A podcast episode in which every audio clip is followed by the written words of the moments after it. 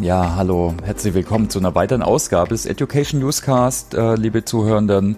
Heute reden wir mal wieder über das Thema New Work und ich freue mich sehr auf äh, zwei Menschen von einem SAP-Partner, Objective-Partner und zwar reden wir heute über New Work, New Learning mit Holocracy. Wie kann sowas aussehen beim SAP-Partner? Und da freue ich mich sehr auf euch beide, auf Christine und Rico. Hallo ihr beiden, toll, dass ihr euch die Zeit nehmt heute. Ja, hallo, vielen Dank für die Einladung. Ja, wollt ihr euch ganz kurz vorstellen? Vielleicht einfach ganz kurz, wer seid ihr, was macht ihr bei Objective Partner so? Okay, äh, ich lege einfach mal los. Ähm, Rico Brenner, bin seit 2006, äh, habe ich immer nachgeschaut, schon bei Objective Partner eigentlich dabei, als Schülerpraktikant, damals noch in einem ganz anderen Unternehmen gefühlt eingestiegen. Äh, habe dann eine lange Reise über duales Studium äh, und dann auch jetzt schon einige Jahre in der Festanstellung damit gemacht. Wenn ich gefragt werde, wie ich meinen Job beschreibe oder ist immer so eine Zweiteilung. Also ich habe quasi meinen Kundenjob. Das ist so das eben, wir sind ein Beratungsunternehmen. Das, was beim Kunden passiert, würde ich am ehesten momentan irgendwie in so einer Product Owner Business Analysten Rolle sehen. Da tatsächlich viel Online-Portale, Kundenportale, Kundendaten, alles rund um SAP dann auch mit unterwegs. Und dann gibt's so diese interne Seite dazu, wo ich in den letzten Jahren eben auch viel dabei bin, diese Weiterentwicklung, bei uns irgendwie auch so gefühlte Arbeitstitel der responsiven Organisation mit zu begleiten. Das dann in verschiedenen Facetten, also sei es äh, beispielsweise auch mit Christine zusammen in der Rolle der OKR Champions, was so ein Beispiel ist. Und damit, Christine, zu dir. Genau, danke. Ja, Christine Pfister, ich bin seit 2021 bei Objective Partner. Davor war ich viele Jahre im Lufthansa-Konzern unterwegs. Bin also von einem Großkonzern zu, ja, wir waren damals, äh, ich glaube, um die 70 Leute, als ich eingestiegen bin und einer responsiven Organisation gewechselt. Also ein ganz, ganz großer Change, äh, auch persönlich tatsächlich.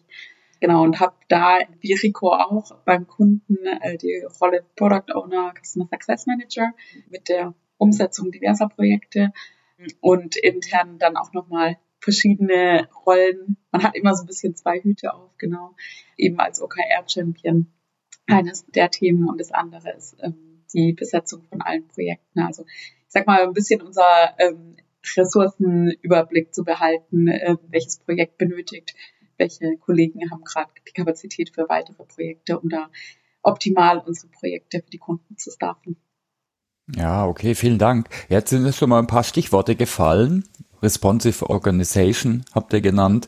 Holocracy habe ich auf eurer Webseite gelesen. Vielleicht könnt ihr da kurz mal Intro geben. Um was geht's denn da? Da gibt es sicher, gibt es die allgemeinen Rahmenwerke, kann man natürlich auch ein paar ja, Links vielleicht in die Shownotes äh, hängen. Vielleicht könnt ihr mal einen kurzen Abriss ergeben. Ja, gerne. Ähm, also am Ende des Tages kann man sich darunter die Arbeit in verschiedenen Kreisen vorstellen und jeder Kreis hat ähm, einen bestimmten Sinn und Zweck, bestimmte Ziele, die er erreichen soll. Und letztendlich ähm, gibt es in jedem Kreis entweder nochmal, falls die Pakete zu groß werden, Subkreise, die ein bestimmtes Paket davon wiederum bekommen, oder es gibt darunter Rollen. Und ähm, das Schöne ist halt eben an dieser Organisation, dass sie auf Veränderungen gut eingehen kann. Wenn sich von außen gebend irgendwas komplett ändert oder etwas komplett wegfällt oder so, dann kann man da die Organisation relativ gut drauf anpassen. Man sagt auch, man arbeitet in, einem, ja, in den Kreisen, in Teams, die gewisse Expertenrollen haben. Und am Ende des Tages ist es aber immer ja responsiv auf die Gegebenheiten und nicht gesetzt in der Organisationsstruktur und in Stein gemeißelt, sondern ja, man hat auch ein bisschen die Möglichkeit zu experimentieren und eben in einem Expertenkreis eine Entscheidung zu treffen. Vielleicht nochmal zum Wording, so die kleine Ergänzung, weil wir jetzt eben die beiden Begriffe Holocracy und responsive Organisationen in den Raum geworfen haben. Also wir haben es für uns intern dann irgendwann eben, wie vorhin schon sagte, so den Arbeitstitel responsive Organisation gehabt. Wir sind da in der Anlehnung sehr, sehr stark an Holocracy unterwegs. Also es ist wahrscheinlich nicht die reine Lehrbuch-Holocracy, wie wir sie haben, also so die eine oder andere, ich sag mal, Anpassung, dass es für uns einfach besser passt, haben wir natürlich vorgenommen. Deshalb werden wir da wahrscheinlich immer mal wieder beide Begriffe einfach verwenden. Ja, okay, danke. Ja, vielleicht könnt ihr das einfach mal ein bisschen plastischer machen. Was sind denn so Kreise bei euch dann jetzt gerade? Könnt ihr da ein paar nennen vielleicht? Also ich habe verstanden, ne, das ist, ersetzt die klassische Aufbauorganisation oder Matrixorganisation, eben die verschiedenen Kreise. Wie sieht es dann da bei euch aus? Also äh, du hast natürlich auch unterschiedliche Kreistypen, nenne ich es mal. Also es gibt Kreise, die ja durchaus ja so klassische Einheiten deines Unternehmens abbilden.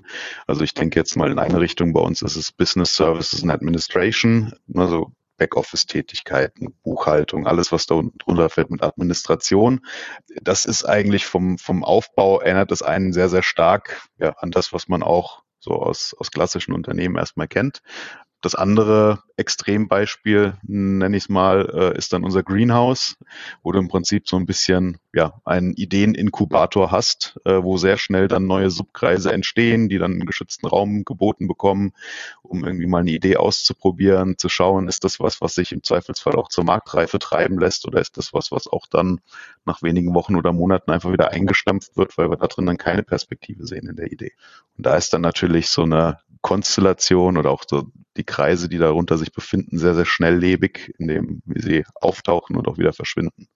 Und so zwischen diesen beiden extremen Welten, äh, würde ich behaupten, bewegt sich dann der ganze Rest. Also sei es keine Ahnung, ein Bereich Customer Success, wo dann eben die Abwicklung von Kundenprojekten stattfindet, ähm, sei es andere Bereiche, die dann eher einen Fokus auf Marketing oder ähnliches haben oder irgendwo dazwischen so diese ganze äh, Geschichte, Strategie, OKRs als Zielsetzungsframework, responsive Organisation in der Weiterentwicklung von dem, was wir da machen. Ja, also die, ich sag mal, die atmen alle mehr oder weniger stark, je nach Thema. Okay, ja, danke. Ja, ne, neben den Kreisen ist noch ein wichtiges Element, ne, sind die verschiedenen Rollen wie Facilitator, Secretary, Circle Lead. Welche habt ihr da? Und ja, vielleicht könnt ihr da nochmal ein bisschen mehr Licht ich würde vielleicht nochmal einen Schritt äh, zurück, ne? diese, ja. diese Aufteilung in Rollen. Rolle hat immer so einen Mindestumfang, also mhm. Namen, Sinn und Zweck und Verantwortlichkeit, die darunter hängen. Und der Gedanke ist ja auch ganz stark, dass man die Rollen von den Personen trennt. Also kommen wir später oder ja, in der ganzen Konstellation ähm, kann ich dadurch ja wir sind nicht hierarchiefrei, aber ich kann durch verschiedene Rollen, kann ich äh, mit gleichen Personen in unterschiedlichen Hierarchiekonstellationen existieren. Das ist so ein bisschen was, was sich daraus ergibt. Die, die du gerade angesprochen hast, also der Circle Lead, der Facilitator und der Secretary, das sind so unsere Standardrollen, die wir in jedem Kreis erstmal haben und bei denen es darum eigentlich geht, äh, so ein bisschen die Aufteilung klassischer Managementfunktionen vorzunehmen. Genau, also der Circle Lead als Rolle zum Beispiel übernimmt die Verantwortung, was da passiert, trägt es gegebenenfalls auch weiter, ähm, falls notwendig ähm, hat in seiner Rolle, so schön sagt, ein Stück weit die Schulterklappen. Der Facilitator ist der Moderator durch unsere Tacticals, ähm, also ja, ich sag mal im Endeffekt wöchentliche oder jede zweite Woche haben wir mehr oder weniger meistens 30-minütige Meetings. Das kann jeder Kreis am Ende des Tages selber festlegen. Der Facilitator moderiert durch die Agenda durch. Die Spannungen werden bearbeitet. Ähm, es werden Entscheidungen getroffen, wer wie an welchem Thema weiterarbeitet. Aber tatsächlich unsere Technicals sind keine Arbeitsmeetings. Und das ist so ein bisschen, worüber der Facilitator an der Stelle die Hoheit hat. Und der Secretary, ja, macht da die Meeting Minutes auch in einem vorgegebenen Format. Wir nutzen dafür auch ein Tool. Und ja, hat eigentlich letztendlich die Verantwortung darüber, dass jeder, der da war oder nicht da war, von dem Protokoll ähm, oder von den Meeting Minutes leben kann und äh, es ausreicht an Informationen, auch wenn man mal abwesend war, dass man eben Entscheidungen nachvollziehen kann etc. Und für was steht nochmal Tactical, gerade für die Zuhörenden? Das sind so Abstimmungsmeetings. Eigentlich sogar mehr Entscheidungsmeetings.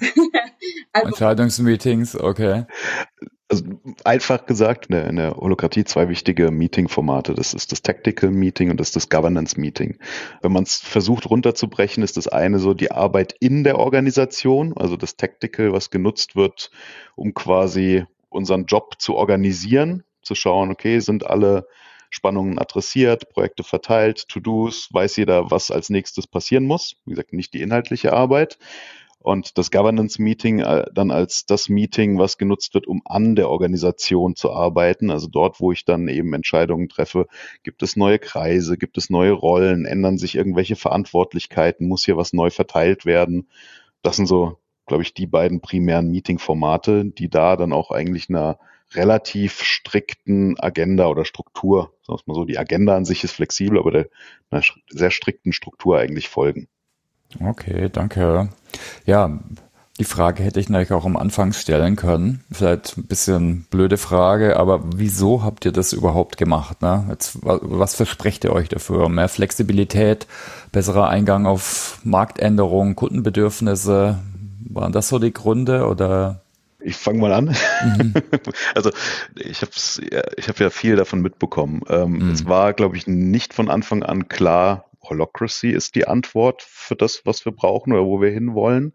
Für uns war, glaube ich, so tatsächlich der Auslöser für die Veränderung das Thema Wachstum. Mhm. Ähm, also deswegen wir festgestellt haben, okay, wir brauchen eine Organisationsstruktur, die mit uns skaliert und wachsen kann. Jetzt sind wir oder wir, wir kommen von einem Unternehmen, was mit einer ja, sehr flachen Hierarchie, also im Prinzip unsere beiden Vorstände und darunter die Angestellten, sag mal, groß geworden ist. Es gab in der Vergangenheit auch mal Experimente in Richtung Business Units und ähnliches. Da war dann aber die Entscheidung die, dass eigentlich das ganze Einführen einer weiteren Management-Ebene nicht die Antwort für uns auf die Frage, wie wir wachsen, ist. Also dieses klassische, man baut die Pyramide auf, war für uns so ein Synonym für, ja, man wird irgendwie auch langsamer. Mhm. Dementsprechend haben wir dann halt nach einer Alternative gesucht und sind dann im Prinzip in diese ganze Ecke ja, Agilität, responsive Organisation und eben am Ende jetzt auch mit Prinzip Holocracy gelandet und haben damit halt eine Möglichkeit, Christine hat es schon erzählt, als sie eingestiegen ist, waren wir 70, mittlerweile gehen wir, glaube ich, auf die 120 zu Ganz am Anfang bei mir waren es, glaube ich, mal um die 30 Menschen, die im Unternehmen gearbeitet haben. Also da haben wir schon eine entsprechende Entwicklung dann auch hingelegt und äh, haben damit auch ja einen Raum geschaffen, der, glaube ich, auch das ganze Thema Selbstverantwortung, Innovation ganz anders ermöglicht, als das so in der, nenne ich es wieder, die klassische Pyramide, glaube ich, der Fall ist. Okay, ja, vielen Dank, Rico. Wie habt ihr denn den Wandel dahin gemacht? Also klar kommt man mal da sicher auf eine Idee, wir wollen wachsen, wir wollen aber flexibel bleiben, weiterhin schnell. Äh, dann experimentiert man dann wahrscheinlich einfach auch, aber das ist ja jetzt nicht ein Meeting und dann ist alles anders. Oder eine E-Mail vom Chef, also bei dem Thema erst recht nicht. Wie seid ihr das dann angegangen? Oder wie wurde das angegangen? Ja, Christine? Achso, äh, ja, ich kann gerne mal starten. Ich glaube, Rico wird äh, sicherlich noch was zu ergänzen haben, weil ich noch nicht da war damals. Aber tatsächlich ist es ja ganz, ganz iterativer Prozess mit vielen, vielen Schleifen, weil man natürlich, wie Rico ja auch schon gesagt hat, man wusste ja gar nicht, Holokratie ist am Ende die Lösung, sondern erstmal hat man so ein bisschen auf das Problem geschaut. Als es aber dann in die Richtung ging, hat man zum Beispiel angefangen, so ein Delegation Board aufzubauen. Was ist was, was auf jeden Fall zum Beispiel bei dem Vorstand bleibt, wie zum Beispiel Aufsichtsrat-Meeting oder irgendwelche Board-Meetings oder so, zu was kann wirklich komplett delegiert werden und interessiert auch nicht weiter, hat keinen Einfluss auf die Entscheidungen vom Vorstand, wie zum Beispiel die Vergabe von Urlaub. Also das war so einmal das Delegation Board und dann ging es natürlich darum, dass man gesagt hat, okay, was sind denn die heutigen Aufgaben, die ja letztendlich auch ein Stück weit Rollen sind, und Verantwortlichkeiten, die es im Unternehmen gibt, um dafür mal Verständnis zu entwickeln und dann zu schauen, was ist eine Aufgabe oder eine Verantwortlichkeit, die vielleicht top-down gesteuert werden soll, auch in Zukunft und was kann komplett abgegeben werden. Und daraus hat sich dann eben ein Bild entwickelt mit, was muss erledigt werden, wer erledigt was, welche Rolle und Verantwortlichkeit kann wer übernehmen in der Situation.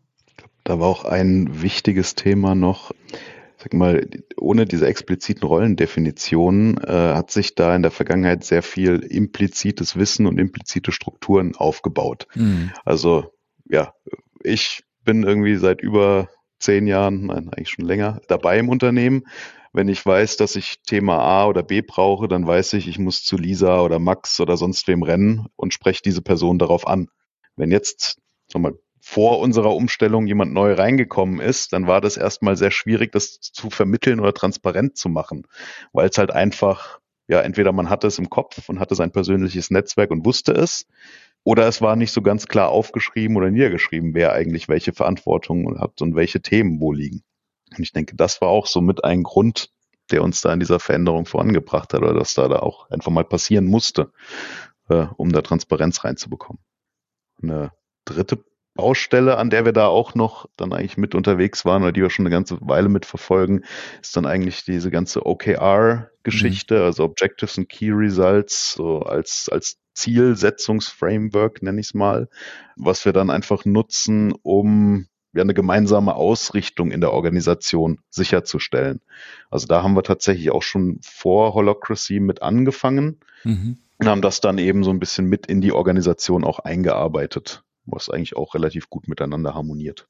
Ah, da können wir vielleicht gerade mal dran bleiben. Ich denke, OKR kennen sicher viele schon so als Zielsetzungsframework. Tacticals haben wir schon angerissen. Äh, es gibt da noch andere Ansätze, Methoden und so weiter. Delegation Board habt ihr schon erwähnt. Vielleicht könnt ihr das mal erklären, äh, was da sich dahinter verbirgt. Und es gibt sicher noch ein paar andere Dinge. Also das war einer der, der Startpunkte dann tatsächlich mal ja. im Prinzip aus unseren Vorständen herauszukitzeln. Was seid ihr denn tatsächlich bereit loszulassen? Mm. Sage ich jetzt mal ganz böse. Also dieses Delegation Board geht dann wirklich von, ähm, sag mal, irgendwie ganz links die Spalte mit fassen wir nicht an und verändern wir jetzt nicht, bis ganz rechts zu ist mir vollkommen egal, wie ihr das regelt, aber regelt das. Und äh, dazwischen verteilt sich's dann. Also da gibt's da irgendwie, das ist das, was wir den Leuten erzählen müssen, das ist das, was wir ihnen verkaufen müssen, da wollen wir die Menschen zur Beratung mit heranziehen, da müssen wir uns auf einen Konsens verständigen, da wollen wir Empfehlungen, da geben wir nur noch Empfehlungen ab und da sind wir dann irgendwann in Themen, in denen wir eigentlich gar nicht mehr mitreden wollen. Und äh, ja, Christine hat das schon vorhin schon genannt, das Beispiel. Ne? Also da haben wir dann im Prinzip die Dinge verteilt von irgendwie ganz links, sag ich mal, die Aufsichtsratsmeetings, hm. Die werden weiter bei unseren beiden Vorständen bleiben, bis hin zu ganz rechts irgendwie die Organisation oder die Freigabe von Urlaubsanträgen im Projektkontext, wo dann natürlich unsere beiden Vorstände ganz klar gesagt haben, hey Leute, ihr arbeitet in den Projekten gemeinsam. Ihr seid diejenigen, die das am besten untereinander regeln können. Ich muss hier keinen Freigabebutton drücken. Habt ihr da noch andere Beispiele? Das wäre jetzt so meine Frage gewesen. Äh, nenn mal ein paar Beispiele bitte. Also Urlaub, klar, das liegt ja auf der Hand. Das wird auch sonst in, ich sag mal, klassischen Organisationen ja, auf Teamebene gemacht. Äh, aber was jetzt wirklich der Vorstand oder das Topmanagement abgegeben hat, äh, noch Dinge? Also jetzt, äh, was wir, gut, ich meine, ich habe das Board jetzt gerade mal vor mir aufgemacht. Mhm.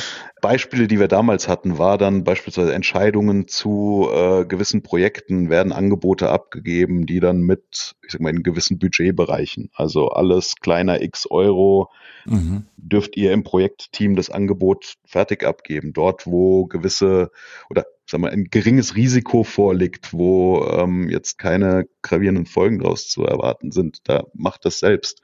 Recruiting-Maßnahmen, also Entscheidungen über Einstellungen am Ende auch auch eben weiter in die Teams oder in die Kreise hinein gewandert, weg von, von unseren Vorständen. Und äh, was haben wir noch? Ja, ich glaube eigentlich alles Richtung Personalentwicklung relativ stark. Also mhm. ich glaube, Rico, korrigiere mich, früher hat man wirklich sein komplettes Entwicklungsgespräch, Weiterbildung, Anzahl Tage, welche Schulung und so in seinem Personalgespräch geführt. Inzwischen haben wir, was das heißt, Patenkonzept. Und die Paten kümmern sich mit dir um deine Weiterentwicklung, Weiterbildung und haben da auch einfach die Freigabemöglichkeit von Schulungen und so. Mhm. Ja, spannend. Ne? Das sind auch eigentlich auch Themen, die werden vielleicht unter anderem begriffen, ne? vielleicht Empowerment, Selbstorganisation, werden ja seit vielen Jahren schon diskutiert, aber hier wird nochmal, gibt es vielleicht nochmal einen anderen Aufschlag, auch gerade mit dem organisatorischen Kontext, mit den Kreisen. Aber das hat mich jetzt äh, aufhorchen lassen. Ich komme ja so aus der Learning- und Personalentwicklungsecke. Also du hast so ein bisschen angerissen, wie läuft denn dann Lernen und Personal oder Entwicklung? Das Personal ist immer ein bisschen, also ich nehme das Wort gar nicht so gern in den Mund. Personalentwicklung eher Entwicklung oder Lernen. Wie funktioniert das dann? Also so New Learning, was man dann sagen könnte auch. Paten hast du genannt, selbstorganisiertes Ziele setzen. Ich glaube, wir haben da gar keinen Standardweg. Also es hm. gibt nicht so den, äh, die, ich sag mal, die sieben Entwicklungspläne, die du zur Auswahl hast und äh, dann kannst du dir davon einen aussuchen, sondern wir haben bei uns eben dieses Thema Patenkonzept. Ähm, ich vergleiche immer ein bisschen mit so einem Sparring-Partner, also jemandem, mit dem man ins Gespräch gehen kann. Jemand, der einen äh, vergleichbaren, ähnlichen fachlichen Hintergrund hat wie man selbst und mit dem man dann eben in die Diskussion gehen kann, was der eigene Entwicklungsplan ist. Also das ist alles dann auch so ein bisschen abhängig vom persönlichen Bedarf. Also ich glaube, je mehr Erfahrung man auch mitbringt, desto klarer ist dann irgendwann auch die eigene Vorstellung, wo man hin will. Und dann ist es eigentlich ganz cool, wenn man mal Christine anhauen kann, sagen kann, hey Christine, ich interessiere mich für folgendes Thema, habe da die und die Schulung entdeckt, magst du mal querlesen, was ist deine Meinung dazu, passt das so? Und dann das Feedback bekommt, ja, coole Idee, das passt genau in unsere Strategie rein, äh, Thema ist jetzt auch am Markt gefragt, macht das, geh in die Weiterbildung, bis hin zu vielleicht dann unerfahreneren Kollegen, frisch von der Uni beispielsweise, äh, die ja dann noch eher aktiv an die Hand genommen werden und man sagt, okay, jetzt lass uns mal gemeinsam deinen Entwicklungsplan in Anführungszeichen aufstellen. Mhm. Genau, und letztendlich ist das Entwicklungsthema ist ja immer eins, ich sag mal, was auf dem Papier passiert, also wo ich in die Weiterbildung etc. gehe, und das andere ist, was on the job passiert. Mhm. Und gerade wenn jemand zum Beispiel frisch von der Uni ist, dann kriegt er jemanden, der mehr Richtung Mid-Level oder Senioriker ist, an die Hand, der ihn so ein bisschen auch vielleicht mal challenged und sagt, wieso hast du es jetzt links rum gemacht und nicht rechts rum und ähm, ihm dann mal so ein bisschen die Tricks und Kniffe zeigt.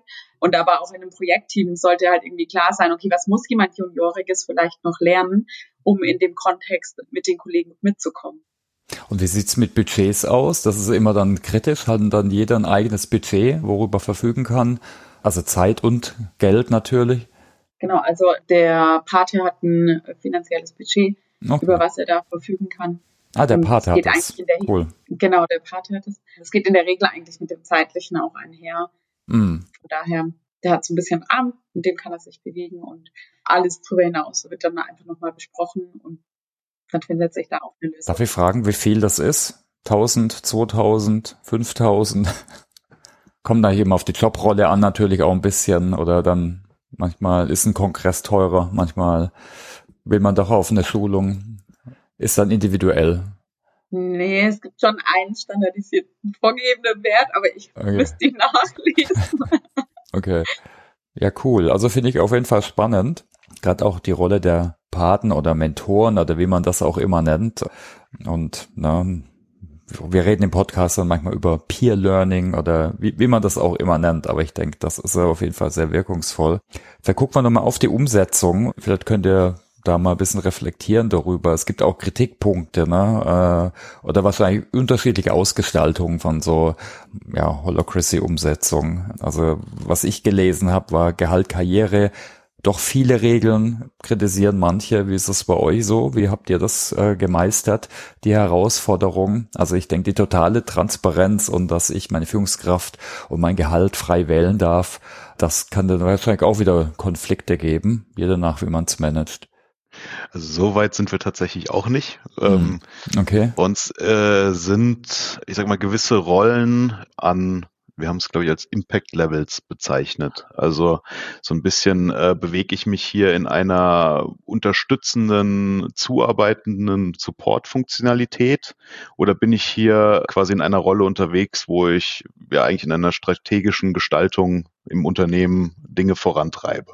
Und abhängig von diesen Impact Levels, ähm, in denen man sich da bewegt, werden dann natürlich auch entsprechend Gehaltsgespräche geführt oder die, die Bänder, sag ich mal, in denen man sich dann auch am Ende des Tages damit bewegen kann. Also das ist so ein bisschen da das Thema. Du hattest auch die Regeln angesprochen. Ich glaube, das ist auch so eine, eine ganz große Challenge, dass man sich selbst nicht überformalisiert. Mhm. Christine? Ja. Ich glaube, man muss immer so ein bisschen abwägen, wann baue ich einen Zaun und habe eine Regel einen Tanzbereich, in dem ich mich bewegen kann und ähm, ja, wo ist es auch mal in Ordnung, im Zweifel danach die Hühner wieder einzufangen.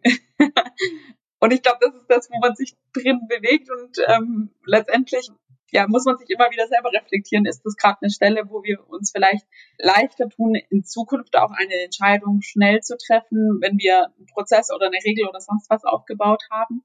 Oder ist es eine Stelle, die alle Jubeljahre passiert und dann ähm, hm. gibt es keine Regel und das ist auch in Ordnung, es wird situativ entschieden. Also ich glaube, man muss da einfach wirklich immer wieder draufschauen und vor allem sich auch selber immer wieder reflektieren und das ist eigentlich das, wovon diese ganze Organisationsstruktur lebt. Also die ist ja nicht einmal aufgebaut und dann in Stein gemeißelt und das ist zum Beispiel was, womit wir uns auch gerade, ich sage mal in Anführungszeichen, konfrontiert sehen, wir haben lange nichts Größeres an der Organisation jetzt verändert und merken aber auch, okay, passt nicht mehr 100 Prozent gerade zu unserem Setup. Und das ist das, woran wir auch in den nächsten Monaten nochmal arbeiten werden und sagen, okay, was ist denn eigentlich, ich sag mal in Anführungszeichen, eine Wertschöpfungskette, auf die wir optimal ausgerichtet sein sollten?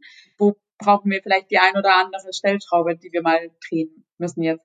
Und davon lebt einfach diese Organisation auch. Und deswegen ist es dieses Thema wie viel regel ich und wie viel nicht. Einfach immer ein schmaler Grad, auf dem man sich bewegt und wo auch im Zweifel mal der Circle Lead entscheiden muss, okay, hier brauchen wir wirklich keine Formalität mehr, keine krassen Regelungen mehr. Also da braucht dann auch genau diese Persönlichkeiten. Und wie war das bei euch mit Management? Also ich könnte mir vorstellen, dass vielleicht manche die vielleicht eher hierarchisch ticken oder wie auch immer, vielleicht sich da entmachtet fühlen oder vielleicht eher ein Problem haben wie, wie andere. Ist wahrscheinlich nicht nur im Großkonzern so.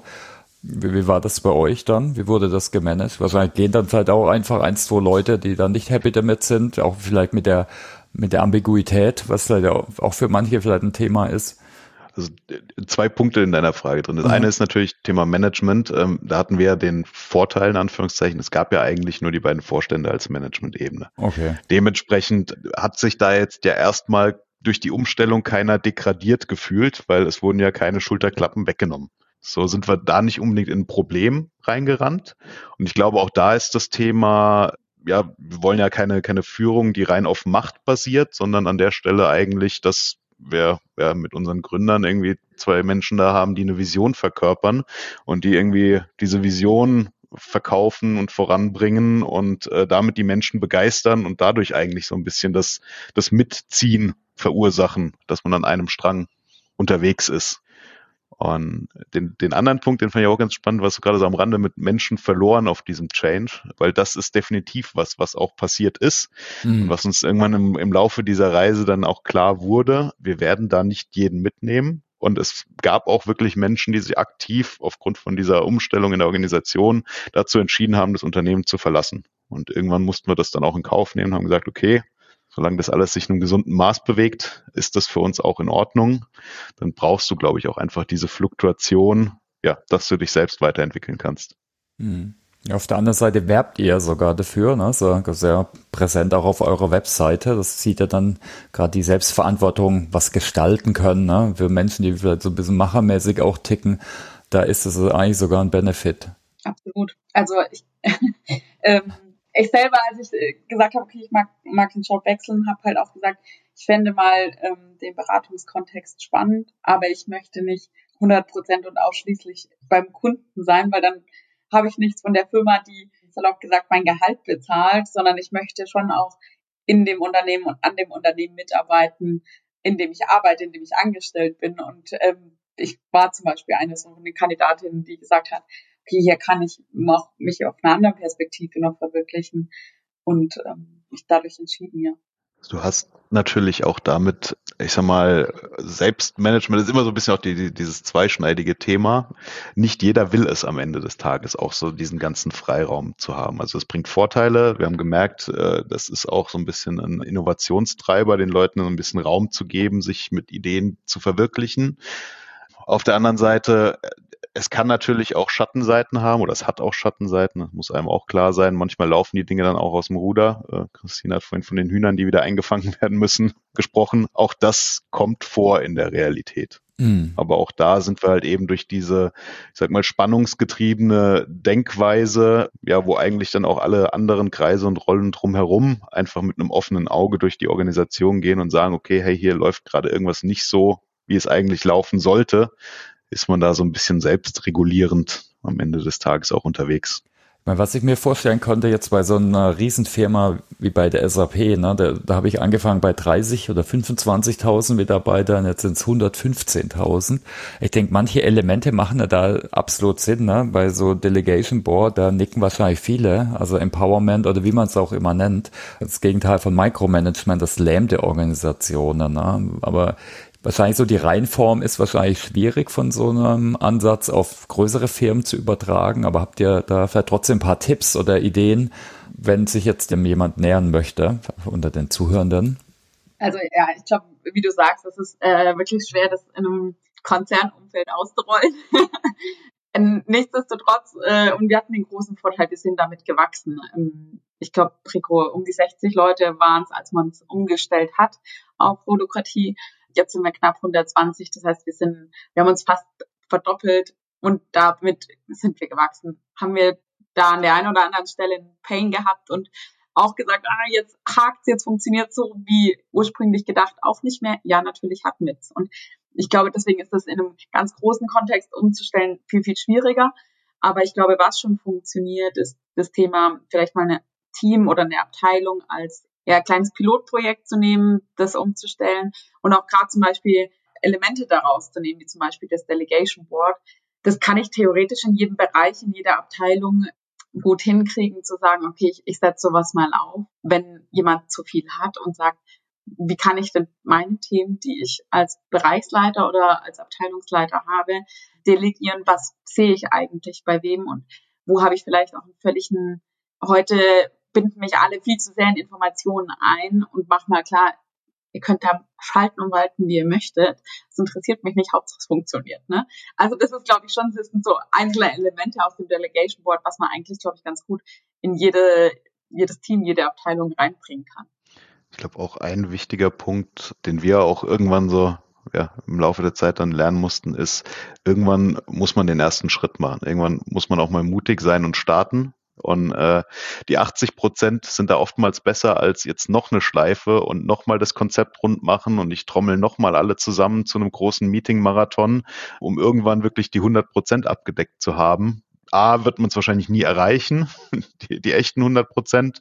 Und B, der Rest schleift sich dann auch ein. Also natürlich hakelt's dann mal, wenn man loslegt, aber das kriegt man dann alles gelöst, wenn man die 70, 80 Prozent schon mal abgedeckt hat. Und äh, damit einhergehend natürlich auch so eine Veränderung passiert nicht im Stillen. Also man muss mit den Menschen, die da betroffen sind, drüber reden. Man muss die im Vorfeld auch mal abholen. Und ansonsten, ja, eigentlich gefühlt so aus allen Rohren immer wieder kommunizieren, kommunizieren, kommunizieren, kommunizieren. Ja. Mm. Also eigentlich alles, was man aus dem Change Management kennt, ist da natürlich äh, super wichtig. Aber, ja, absolut. Und vielleicht, vielleicht noch eins, also man, man stellt sich das ja wie so ein ganz, ganz wildes Konstrukt vor. Also auch bei uns ist es das so, dass die Rolle, die die Gehaltsabrechnungen macht, die ändert sich nicht jeden Monat, die mm. ist fest. Ne? Also auch wir haben dahinter Strukturen und Elemente, wo wir sagen, da funktioniert das nicht. Also das kann ich nicht mm. regelmäßig ändern.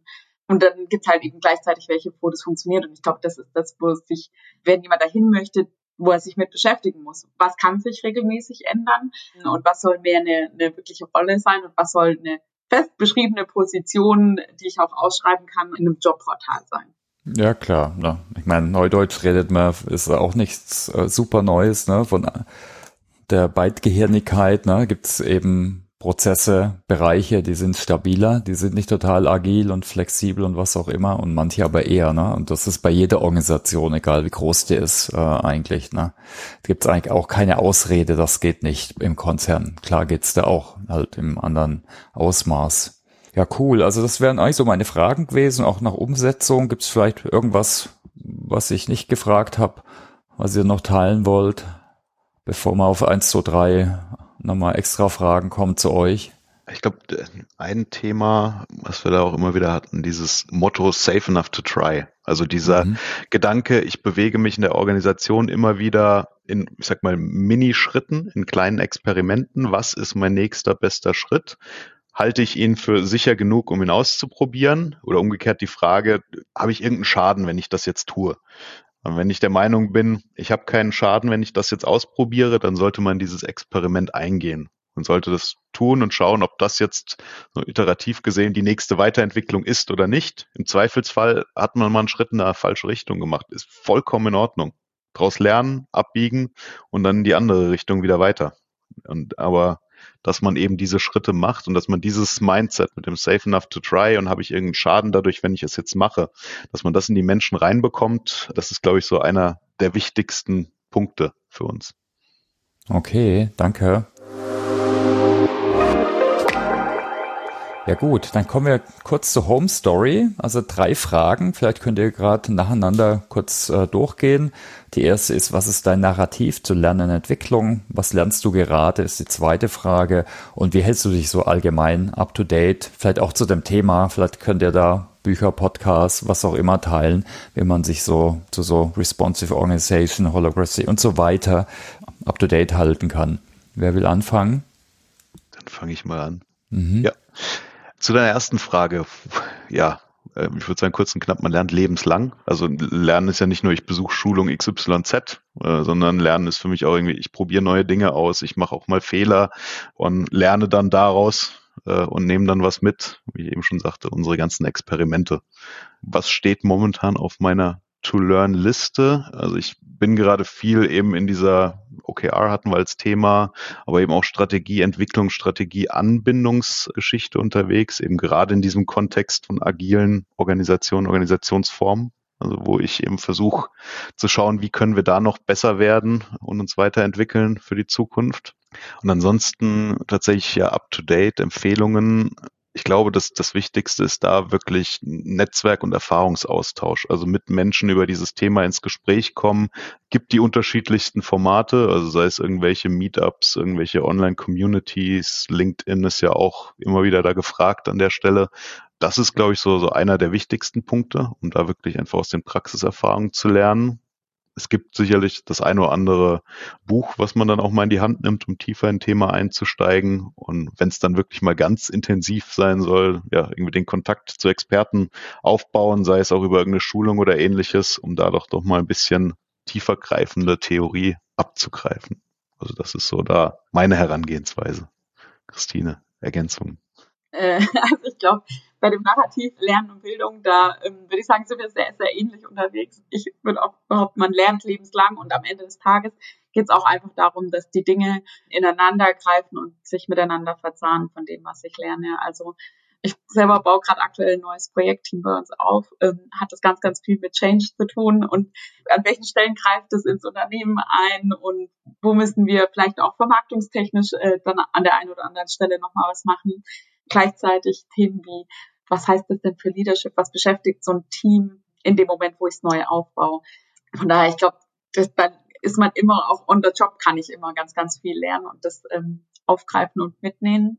Und entsprechend, glaube ich, ist das auch gerade, was auf meiner To-Learn-Liste steht, da auch ja ganz engen Austausch mit den Kollegen zu haben, ähm, um einerseits das Menschliche mitzunehmen. Ähm, andererseits sind die natürlich ähm, auch fachlich absolute Experten und ähm, da steht auch immer noch das ein oder andere Richtung AI, KI. Bei mir aktuell auf der To-Learn-Liste, da sind die technisch sehr, sehr viel weiter und ich glaube, ja, um das gut hinzukriegen, habe ich da auch noch ein bisschen ähm, was auf dem Papier, aber gut, kriegen wir auch hin. ja, wie halte ich mich up to date? Ich bin tatsächlich da auch klassisch äh, viel immer noch bei YouTube unterwegs, schaue immer mal wieder das ein oder andere Video. Aber auch im Bereich Holokratie gibt es einfach viel Literatur, Bücher, die man ganz gut in die Richtung lesen kann. Habt ihr da ein, zwei Tipps? Ähm, ich habe eins, muss ich gerade mal einmal ganz kurz öffnen, um zu wissen, wie es heißt. Sekunde. Ähm, das können wir in die Shownotes machen, alle die zuhören. Ne? Also wir packen mal die Webseite von euch da rein, Wikipedia-Eintrag, klar, gibt immer einen guten Überblick mal, ganz high level. Aber wenn man ein bisschen tiefer gehen will, am besten eigentlich ausprobieren, ist immer das Beste. Genau, also das äh, eine müsste irgendwas Richtung Holokratie heißen, äh, kann ich dir gerne nochmal im Nachgang schicken. Und was mir jetzt zum Beispiel noch ein Kollege empfohlen hat, das habe ich aber tatsächlich selber auch noch nicht gelesen, ist das Buch Schattenorganisationen, agiles Management und ungewollte Bürokratisierung, was letztendlich genau das Thema aufgreift. Wo kann ich mich mit dem vielleicht auch mit Regelungen selber kaputt machen und wo ist dieser schmale Grat, den man erwischen sollte. Bin ich sehr gespannt auf den Inhalt. Wurde mir jetzt auch erst empfohlen. Ja, cool. Ja, alles klar. Dann ganz herzlichen Dank für euren Input. Ist schon wieder fast eine Stunde vorbei. Also ging die Zeit verging wie im Flug.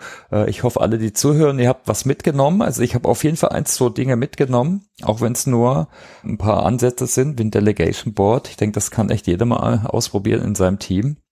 Ja, dann bleibt mir nur, euch nochmal ganz herzlichen Dank zu sagen, Christine und Rico und viel Erfolg auf eurer weiteren Reise. Ich bin gespannt. Äh, genau. Dann habt alle einen tollen weiteren Tag. Ciao, ciao. Danke dir.